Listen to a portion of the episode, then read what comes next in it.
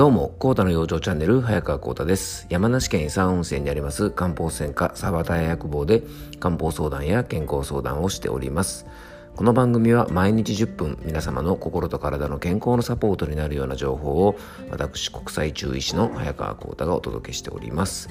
えー、さてですね番組の中でも何度かご案内させてもらっているのですが、えー、7月30日の木曜日ですね、えーと、夜の8時から、えーと、Zoom を使ったですね僕のあのオンラインの養生セミナーを開催します。で今回はですね、えっと、温泉や入浴を活用した養生法ということで、えー、まあ、漢方的なねお風呂の活用法みたいな話も少しするんですが、えっとね、お風呂とかねあの温泉っていう結構身近に毎日皆様がね使っているようなこの入浴についてですね、えー、ちょっとねうまく健康に結びつけて、えー、皆様の健康サポートになればなということでちょっとそんなお話をねさせてもらいたいと思っております。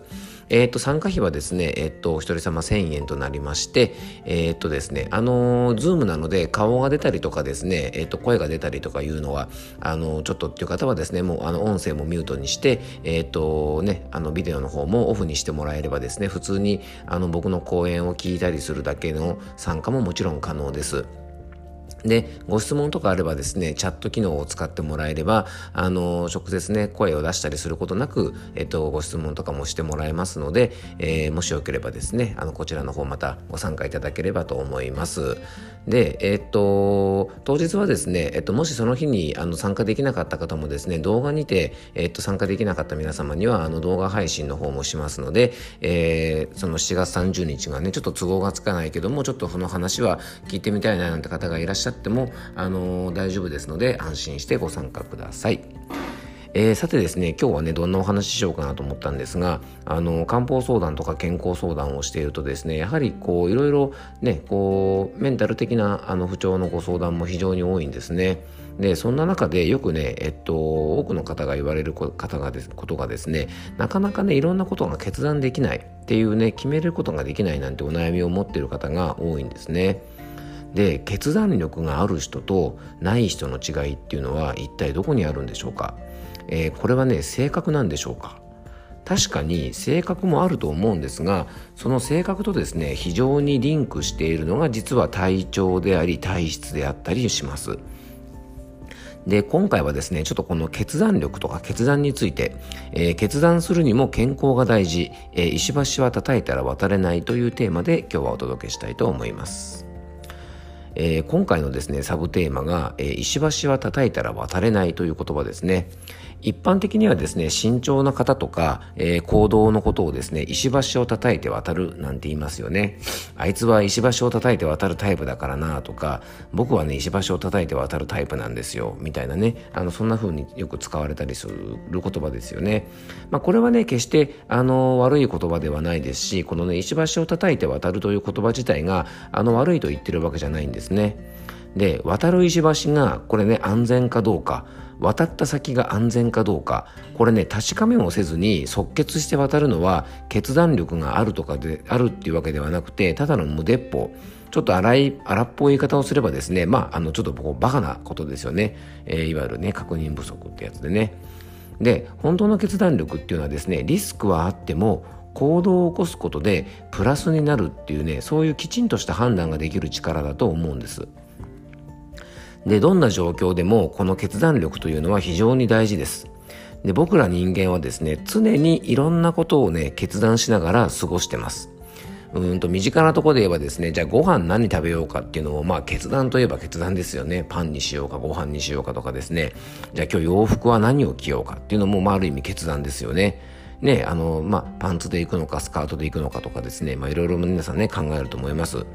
で仕事はねどういう手順で進めていこうかじゃあこの順番で進めていこうというのも、まあ、これも一つ決めなきゃいけないこともう上げ出したらねキリがないぐらい僕たちはね毎日決断をしてるんですね。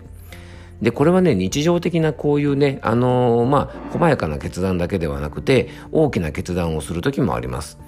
例えばですね、あの、誰かね、こう好きな方がいて、好きな方に告白をしようとか、デートに誘おうとかですね、じゃあ今の仕事から別の仕事にじゃあ転職をしようとか、えー、新しい事業を始めようとかですね、まあ、先ほどのねあの好きな方と結婚をしようとか家を建てようとか進学先の学校を決めようとかですね。もう本当に人生を変えるような決断をすることっていくらでもあるんですね。でそんな時ですねやっぱり自分の意思で自分の思いで決断したいですよね。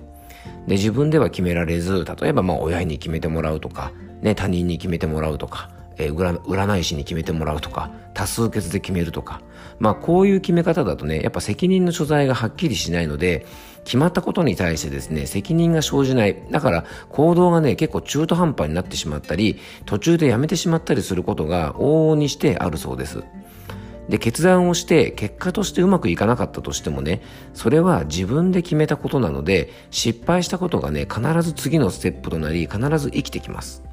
まああの諦めなければやらやめなければ人生に失敗はないなんてよく言いますよねあの、スラムダンクのですね、安西先生じゃないですが、諦めたらそこでゲームセットだよなんてね、確かそんなセリフだったかな。あのね、そんな言葉もありますが、またね、仕事でも良い決断を素早くできる方方がやっぱ利益がありますよね。じゃあ今はね、こう仕事を進めていく時期なのか、守る時期なのか、そこの判断がしっかりしていればですね、当然やっぱり仕事で利益も出やすいです。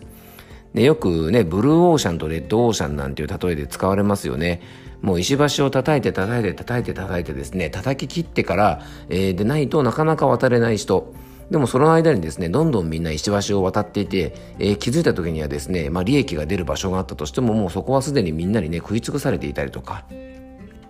まあ、先行者利益とかですね、ファーストペンギンなんて言い方もしますが、やっぱね、あの、良いと思った時に素早くチャレンジできる決断力っていうことはですね、仕事でもすごく大事です。じゃあ、僕らはですね、じゃあ、このね、良い決断をするためには、どんなことをすればいいのか。まあ、当然ですね、いろんな情報を頭にインプットして学んどくことはね、大事ですよね。まあいろんなことを学んで、やっぱ決断する判断材料にするってことはすごく大事ですが、やっぱり最後はね、心の状態だと思います。中医学ではですね、実は決断することも体の状態とつながっていると昔から考えられていました。昔から心の状態と内臓の働きがつながっているとですね、中医学では考えます。例えば、えー、ね、腑に落ちない。まあ、これ中医学だけではなくて日本でもそう思われてますよね。例えばね、腑に落ちないとか、断腸の思いとか、腹渡が煮えくり返るとかは有名ですよね。じゃあ、決断できない、決めれない人のことをどんな表現で表すでしょうか？例えばね、こんな場合に使われる言葉がありますよね。例えばですね、まあ、あるところでね、ゆうとくんというね、あの後輩がいて、先輩に結構相談したりするんですね。えー、なかなかね、あの子にね、先輩に、えー、相談してですね、先輩、なかなかあの子にまだ告白できないんですけども、あの、どうしたらいいですかねっていう話をしてですね、お前はさ、肝が座ってないからな、なんていう風に言われたりすることってありますよね。あの、決断できる人とか、堂々としている人とかのことをですね、よくね、肝が座ってないとか、肝が座っているとかっていう風に言ったりします。実はね、この肝というのは肝臓の肝と書きますよね。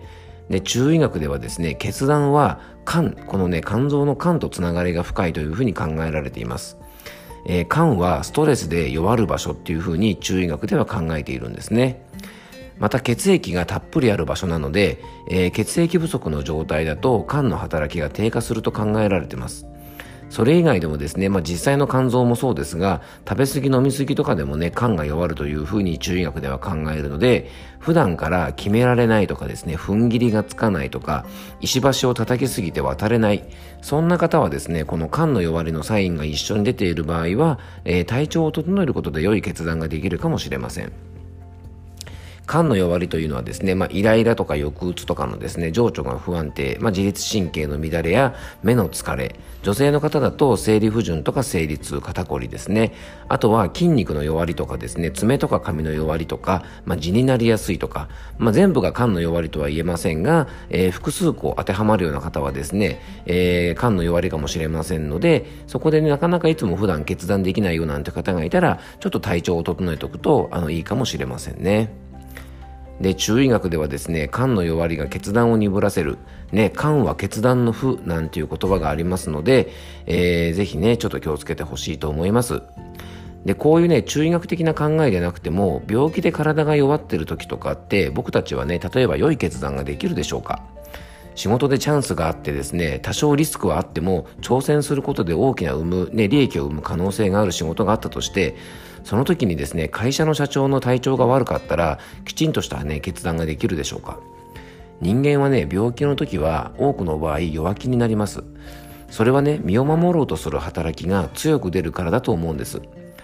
やっぱ身を強くね身を守ろうとする気持ちが強く出ればなかなかチャレンジすることとか決断することができなくなっちゃうでリスクの部分が大きく移ってしまいチャンスよりもそちらの方に目が移ってしまうので判断を誤ることがあったりとか逆に判断力の低下でですね、まあ、やけくそじゃないですけども、あの、かえってですね、あの、体が弱っていると神経が過敏になったりとか、攻撃的になってですね、これもやっぱ仕事の判断を誤ってしまうことがありますよね。えー、なので僕たちがね、正しい判断とか素早い行動をするためには、やっぱね、健康でいることというのがすごく大事なんです。えー、今回はですね、良い決断をするために健康であることが大切ということをお伝えさせてもらいました。えーやっぱね、決断をするためにですね、僕がいつもね、以前ちょっとこう先輩から聞いたお話ですごくあの参考にしている話があるので、最後にちょっとそれだけお伝えしたいんですが、やっぱね、思い切って何かね、行動することをよく冒険って言いますよね。で、冒険するにはやっぱり勇気が必要で、勇気というのは思い切ってね、あの決行するための気迫みたいなものなんですね。それは強引にするものでなくて勇気を出すためにはやっぱりその裏付けとなるね自信というものがないと勇気は湧いてこないそうです。で自信というのは自らを信じることなので、まあ、自分自身を信じるためにはですねやっぱり体調が良くて元気でなければやっぱ体調が悪かったり病気だと自分に自信が持てませんよね。なので、えっとね、勇気を出して冒険するためにもですね、ぜひ、あの、皆さん日頃からの体調管理というのを、あの、しっかり整えておいてくれるといいかなと思います。えー、今日も聞いていただいてありがとうございました。どうぞ素敵な一日をお過ごしください。